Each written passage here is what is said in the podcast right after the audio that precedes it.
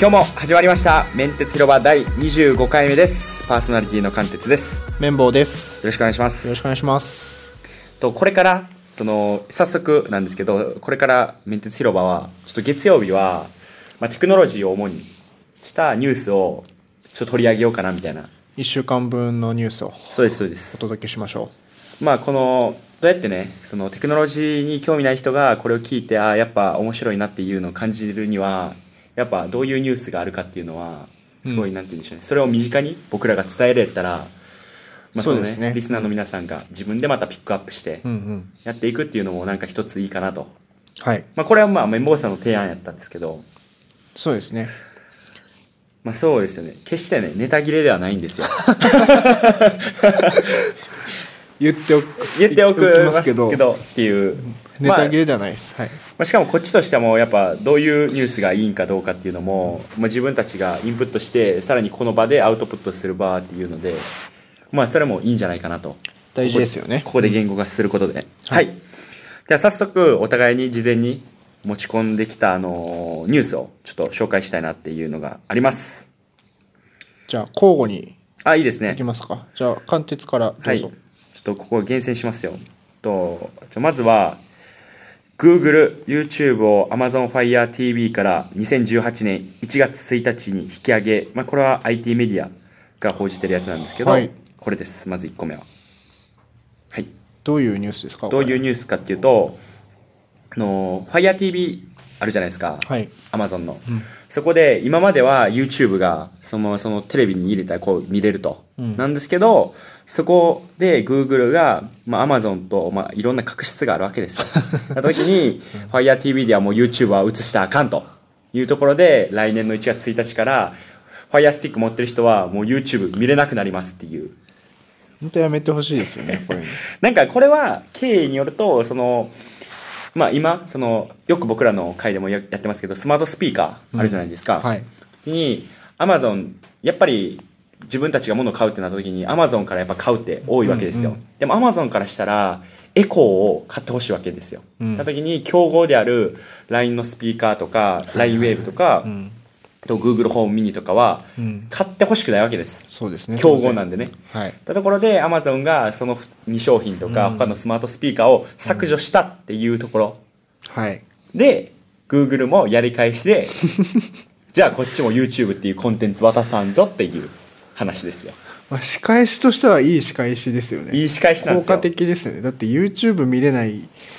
ねテレビボックスは使わないですから使わないでし ょでここでうんもう一社がはいここでね来るんですよねもう一社がはいじゃあ僕が選んだニュースですか、はいえー、っとでこれ選んだっていう選んあ選んでないか選んでないんですけどこまあうなんです別よのニュースで、はいあの Apple TV にやっとプライムビデオが 来ました 昨日試しましたよあ試しましたうんちゃんと見れました最高っすねだからこれなんですよまああんまりそれは確執関係ないんですけど関係ないねですけ どいやでもタイミング的にうんなんかグッドタイミングっていうかそうですね結局今までなんで対応しなかったんでしょうねアップルが悪かったのかなどうなんでアすかマゾンが悪かったのかなまあアマゾンは FireTV 売りたいわけじゃないですかそうです当然 Apple TV でプライムビデオ見れるとまああ Apple コンテンツ的 TV にでいいやってなっちゃうまあそっか、うん、Apple TV でもいいやってなっちゃいますよね結構値段的にも、そんなに高くないんで Apple TV、ですよね1万6800円とかでしょ、はいはいはい、うんだからそれでねなんかまあ僕ら消費者からすればね、うんみんな仲良くね手つないでねこの1個でもどっかのメーカーでも買えば全部見れますよっていうのが一番いいわけですよまあユーザーからしたらそうですよねはいだってもう AppleTV が一番やっぱり家では稼働率高いですよあそうなんですか、うんもう地上波ではなくて地上波ではもうないですね、はいまあ地上波朝のニュースは見るけどあのアメアベーマ TV のニュース24時間やってるチャンネルあるじゃないですかあれもニュースあれ見るし結構テレビとかババラエティはほとんど見なくなっちゃいましたねアベマでたまに見るけどそれも見ないほとんど時間的には使ってないし、はいやっぱ YouTube と Netflix とまあ、プライムビデオが多もういネでッすねトのテレビを使って消費するコンテンツとしてはもいやもう綿棒さんが、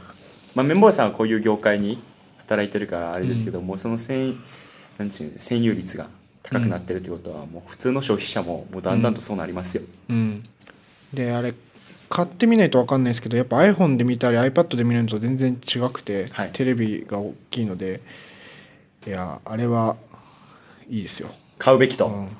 使いますから買ったらいらないだろうと思ってる人は買った方がいいですよいやいやいやちゃういやちゃうでしょ買うか迷ってる人かでしょまずは いらないと思ってる人はまだわからないですからねうんまあ、迷ってる人は買うかこれ迷ってる人は迷う必要ないですね絶対買った方がいいと、うんいうことですね、はいい、やこれこれ1個目ですよこれな長くなったんですけどまあまあまあまあ、まあまあそれはねこのテックテック企業のねこの大きな3社が出たらそれは長くなるとじゃあ次は綿棒さんお願いしますえーとどうしようかなじゃあちょっと早めに投入しますけど、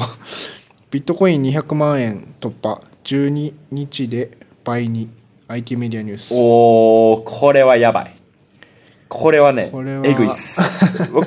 買う買う詐欺してたんですけどついに、えっとまあ少額ですけどねついはにい買ってしまったっていうところで、150万くらいの時に買ったんですよ昨日ですよね160万くらいの時に買って、うんうんでそれで今日の朝起きたら220万、すまごあ、い今はちょっと100に200万にちょっと下がっちゃいましたけどいやもう200万切ってる199万230万ぐらいまでいったよねそうです夜中に そうですいやこれがすごいのは1日でいったんじゃなくてこの上がっていってる速度がえぐいほど ねスパン短くなってきてるんですよはいグラフ見るともうねどえうぐないっでしょてんのって感じだよねなんか急にグーンと上がってるよ右上になんか20そのその40万から50万50万から60万70万この10万単位のこの上がるスピードがうんグワーって上がってきてて、うん、すごい本当にすごい今朝もすごいなと思って見ててでちょっと目離して30秒後にまた見たら20万落ちてたりするか らねいやこれはえぐいなって思って、でもビットコインはやっぱ話題として絶対これホットなんで、だからこれ貫徹のあの 運用報運用ね告をするんでしょう、これも運用トークやっぱしたいですよね、うんどういうニュースが来てるかっていうのもやっぱやっぱこう話していきたいですしちょうどなんかコインチェックが うんの CM を始めるらしいんですよ、うん出川あそうなん哲だ郎を使った、はいはい CM も始めますし、ん何よりも今はボーナスシーズンあなあんでだからやっぱそのお財布が潤ってると酷なわけですよだそうです今ま潤ってるでん買おうと思ってた人が買ってる可能性あるよねそれあるんでだから夏ぐらいにグンと上がってで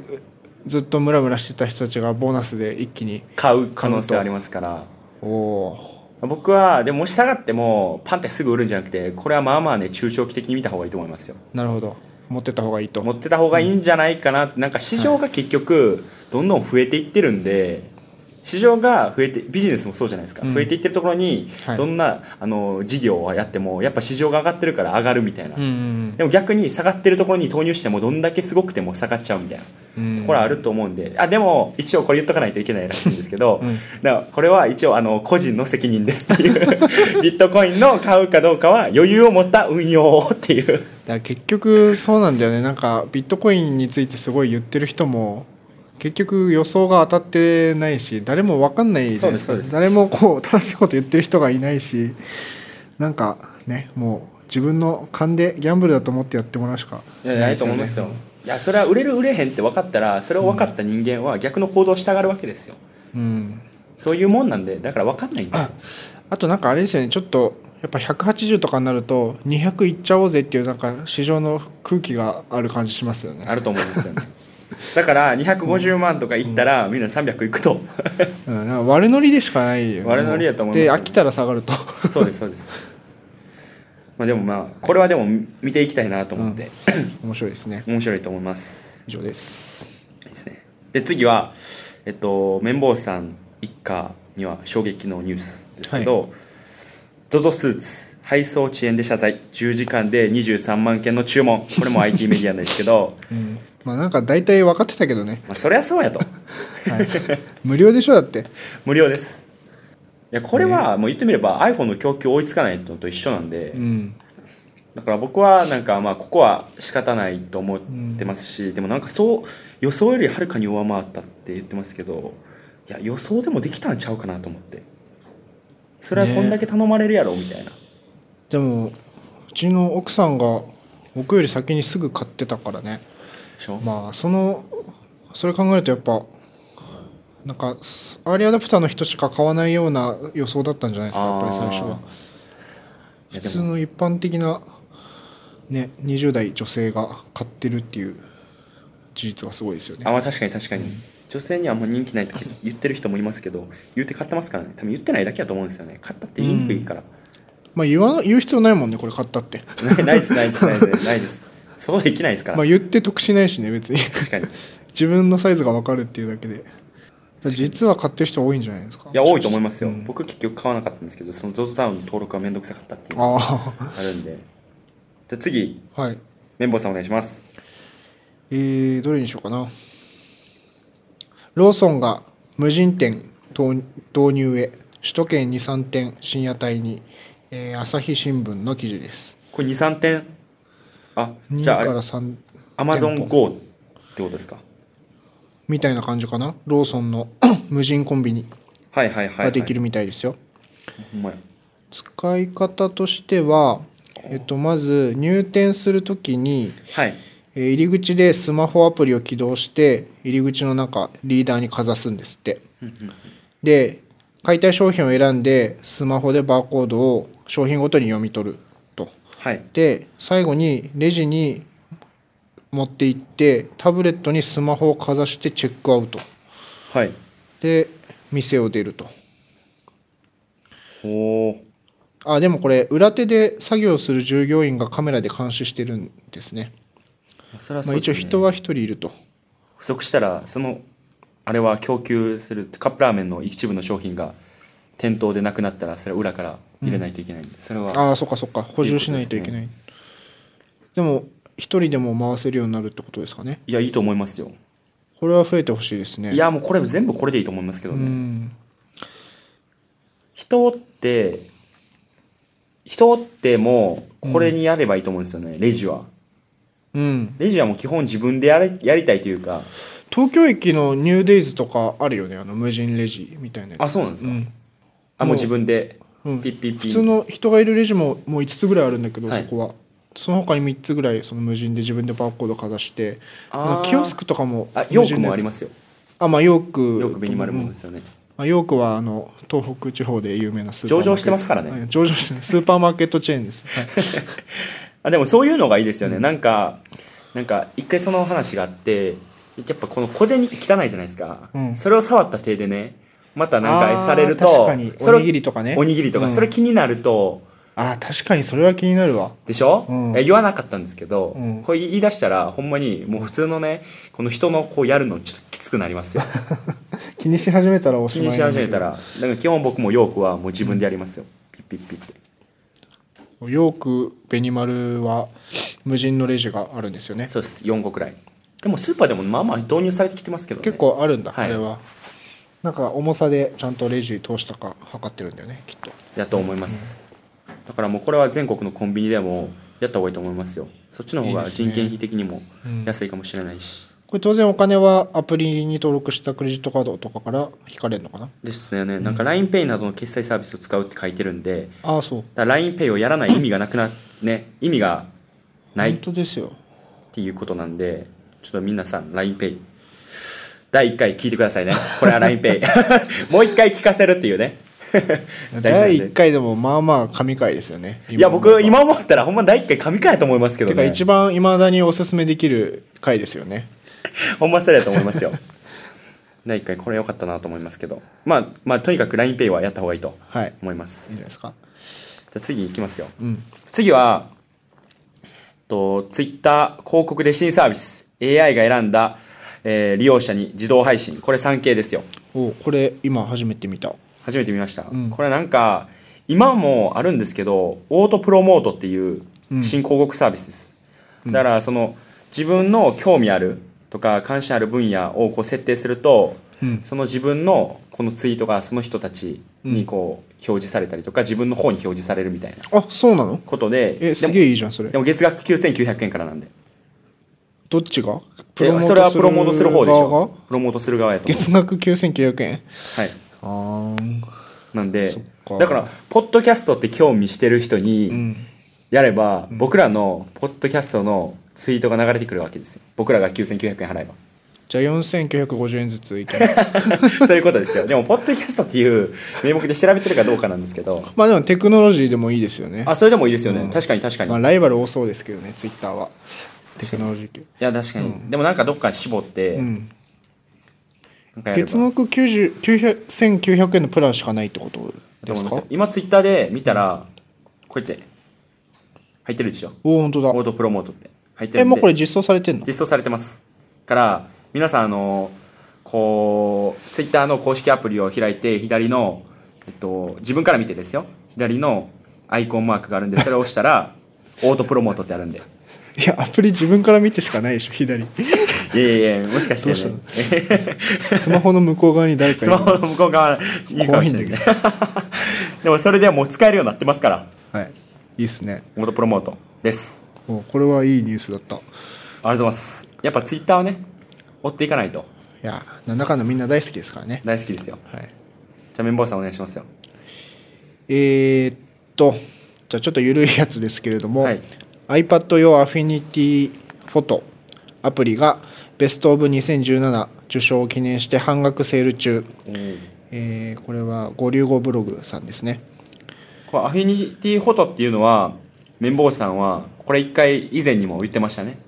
言ってたたね写真 iPad Pro の回で iPad Pro の回で言ってましたねはいこれはあの Photoshop だと思ってもらってはいはい遜色ないです、iPad 上で、まあ、ペンシルを使いながら Photoshop と同じようなことができると、これ1200円はがい半額になったのかな、半額で1200円かな Photoshop を数千円で買えると思ったら安いですよねあーはいはい確かに確かに今は1200円かこれ買い切りですよね買い切りですおおじゃあいいですよねアフィニティフォトはパワフルですごくいいですよ具体的になんか 改めてかもしれないんですけどはいどういうところでいいとかフォトショップとここがやっぱなんか違うっていうのはやっぱあります明確な結構 Photoshop と比べてはい UI が全然違うので結構 Photoshop みたいなことするアプリって Photoshop 真似て作ってあるんですけど Affinity Photo は結構違うんですよあの、はい写真現像向けのなんかツール群とあの絵描く人のツール群とかなんか分かれてて、はいまあ好みによると思いますけど僕は使いやすいと思いますおお僕は今使ってるのなんかブログに文字入れたりとかはいまあそういうのに使ってます。結構簡単に画像に文字入れるアプリってあるんですけど、あのフォントが自分で入れられなかったりとか、ちょっと不不自由なところが多く確かにて、確かに結局アフィニティフォトを使うってパターンが多いですあるねと。はい。でこれはでも嬉しいかもしれませんよその iPad 持って、あの編集どうするかとかこれって iPad だけなんですかそのえっあのと、Mac アプリもあります。 Mac アプリもあると Affinity うん。 Mac アプリの方もあるらしいんで、はい皆さんちょっとそれも注目してくださいベストオブ2017ってこれ Apple が選んだアプリの、あの、いいアプリああはいはいはいをなんか毎年選ぶんですけど、それに選ばれたとあいじゃあういい感でじですねす。はい信頼もあるということですうね、ん。でえっと僕はもうこれラストにしましょはい。うこれはねテクノロジー関係ないんですけどこれディズニー・フォックス買収で合意間近、はえっい。と、アメリカ報道なんですけど、えっと、ライブドアニュースですねはい。これは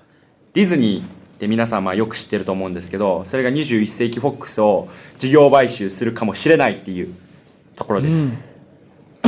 これ何がすごいかっていうと僕これもしかしたら後々の回でも話し合うかもしれないんですけど映画の回になるとね、えっと、自分はヒーロー映画が大好きで特にこのマーベル、はいアベンジャーズとか、はいはいアイアンマン、ハルクとか、ああいうのを、えー作ってるマーベルっていう会社をちょうど数年前にディズニーが買収したんですようん。ででこの X メンとかあのーデッドプールとかも実はマーベルなんですけど漫画は、うんでもマーベルが兼ねない時期に映画の権利を21世紀フォックスにあげたわけですよ、はい。でスパイダーマンとかもソニーとかに渡してて、うんうんうんでちょうどソニーがえっとそのあじゃあマーベルがそのソニーの権利をもう一回買い戻したから、うんスパイダーマンがアベンジャーズに出れるようになったっていうなるほどそうあでれすじゃあ初代のスパイダーマンはソニーなんだそうですソニーが作ってたんですでアメイジング・スパイダーマンもうはソニーですあもうソニーなんだソニーで、あの若くなって入ってきたんが一番最近の一番最近のやつが、三代目うんそうですだから「アメイジング・スパイダーマン2」中途半端で終わったんですよ2で実は続編作ろうと思ってたけど、はいはいはいそれよりもマーベルが早く買い戻したからだからあれ死んじゃったじゃないですかエマ・ストーンがそうなんですよだからねで次そこのは布石もあったでしょあったやけど終わっちゃうっていう俺アメイジング・スパイダーマン大好きだったんだよね いやなぜ僕はかって言ったら俺がエマ・ストーンが大好きなのいやほんまにいやメモさんの奥さんこれは聞かないでくださいよっていういいやもうう公認ですから エマ・ストーン来てるんでねララランドとかねララランドも見ましたよ僕見てないんですけど、よよかったんですかよかった エマ・ストーンがよかったエマ・ストーンがねやっぱ綺麗なんですけどだから中途半端に終わっちゃってこんな大人のね事情なんですけどさエマ・ストーン殺してそのまんまだからさそうですはいでえで次がでそれで X メンとかはうんあの権利がね二重世紀フォックスにあるわけですよなるほどだからこれをディズニーが買い戻したらディズニーはもうマーベルをうんをの、えーマーマーベルを配下に持ってるんでね、うんだからそれを買い戻すと、うんもしかしたらアベンジャーズにちゃんと X メンが出れるっていう、ウルヴァリンも出れるかもしれないっていうすごいえアベンジャーズの原作漫画のやつっては入ってますよ X-Men 入ってますよあそうなんだ入ってるんでじゃあちゃんとしたアベンジャーズになるとなる可能性は高いっていうことですよねおー熱いですねディズニーはもうすごいですよねだから、うんピクサーも持ってるしマーベルも持ってるし、うんあれも何でしたっけママーカスマー何でしたっけ「スター・ウォーズスター・ウォーズの」ルーカスフィルムルーカスフィルム、うんと今回で20世紀フォックスを持っちゃうともういいねですねえぐすぎるっていう強いですよいや強いんでスター・ウォーズも年末ありますよねやるじゃないですか8作目8作目ですか、うん僕見てないんですけ どいやスター・ウォ綿棒ーズさん見はて本 当にいやああのの、でもうんえディズニー買収されてからの1作目が前のやつでしょ7ね7 7、うん、女女性が主人公になったやつでしょそうフォースの覚醒めちゃめちゃおもろがいいんでしょえっとねそんなでした7は あのまあ面白いんだけど、まあ、ツッコミどころも多くてなんか大味な感じはしたんだけどその次の「ローグワン」っていう、あのーサイドストーリーみたいなやつ、あのエピソード今7まであるんだけど3と4の間の話の「ローグワン」がすごい面白いあそれが面白いんです、で8やるしあと金曜ロードショーで、まあ、今日金曜日なんですけど8日金曜日なんですけど今日はエピソード6テレビでやるらしいあでやするんですねで来週の金曜日まあ聞いてる皆さんからすると今週の金曜日がエピソード7あそうですねコースの覚醒が見れるとああはいはいはいはいなんで貫徹君はとりあえず5まで頑張ってみてテレビないんですよまあねいやでもこれはなんかまあスター頑ウォ張ーズってちょっと見ますわていうか一緒に、いや一緒に見てくれるねうん女性がこう無理やりこう見ないともうほんまにダメって言うんやったら僕は見ます わいや多分ね「スター・ウォーズ」に関してはそんな女の人いないと思う 年間いやでもほんまにこれディズニーはやっぱすごい資本力を持ってるんでどんどんとねすごいガンガンすごいお金使ってガンガンいいコンテンツを排出してほしいっていうか無敵じゃん無敵やと思いますよだから今回、まあ、それもちょっとまあこれはねテクノロジーとは今日あー関係はないんですけど、うんまあ、すごいなんか、えーアベンジャーズとかマーベルとか好きな界隈の人にとっては、まあまあ激震が走ったニュースかなと思ってちょっとなるほど取り上げましたあり素晴らしいがとうございます綿棒さんもこれラストですかラストですね。ね、はい。えっと、そうか、今、収録時点では、だから明日だから明日の放送のやつですよそうですね、えっと、土曜日の放送で、おそらくもう話しているだろう、開く PC バッグの話です。はいはいはいはいで開く PC バッグナノに入る PC とタブレットのまとめっていう記事でこれは 開く PC バッグ開発者の石谷正樹さんの、えーブログみたいもん .com の、えー記事です。はいはいはいで開く PC バックなのなんですけど、まあ、土曜日にもあの放送した通り開く PC バックってレギュラーサイズのやつとあとミニっていう縦長のやはいつはいはがあって、でナノがずっと開発されてたんですよでここ最近ずっとそのナノができるまでっていう記事があの何回か出てすごいもったいぶってやっと昨日あたりにあちゃんとちゃんとリリースされされてでこれ毎回ねあのブロガーとか YouTuber の人を集めてなんかしゃぶしゃぶ屋さんでいつもこお披露目会みたいなのやっててでその呼ばれたブロガーの人たちには配るみたいなんですけど、あただでうん、でドリキンさんとかも行ったみたいで、ええうん、すごい感動してますよみんなみんな感動してるよねまあもう形は開く PC バッグのままではいちっちゃくなってちっちゃくなってでなんかタブレットが入るサイズですよねでちょっとしたミラーレスカメラが入ってっていう感じでで今回のミソは、えー開く BC バッグのその背中に当たる部分に、はいなんか布のポケットが入ってて、はい、えーちょっと拡張上に拡張されるんですよねそのポケットが。はいはいでパソコンが一応入れられるとパソコンもタブレットも入るっていうことですかそうそうおーえっ、とこういう感じ今ちょっと簡潔に写真を見せてますけれども、いはいまあ、開く PC バッグの後ろに布のポケットがあって、まあ、ちゃんと PC も名前の通り入るとうんえこれは綿棒さんは買う予定はえーっと買わないです 買わんのかいっていういや開く PC バッグすごい使いたいんですけどま 評判がねあ評判が嫁から奥さんのの評判が良くないのでちょっとねちょっと我慢します我慢これは我慢ですねこれは、んいやでも本当もし奥さんが奥さんじゃなくてその一人一人とかで住んでたら買ってたっていうこと買ってますね買ってるんで思いっきり多分ミニも普通のやつも多分使ってますね だからもうぜひね皆さん、うんなんかそのそういう縛りがない方は、ぜひ一回ちょっと見てみてねそんなでも言われるほどダサくはないと思ってますよ、はい俺は俺はね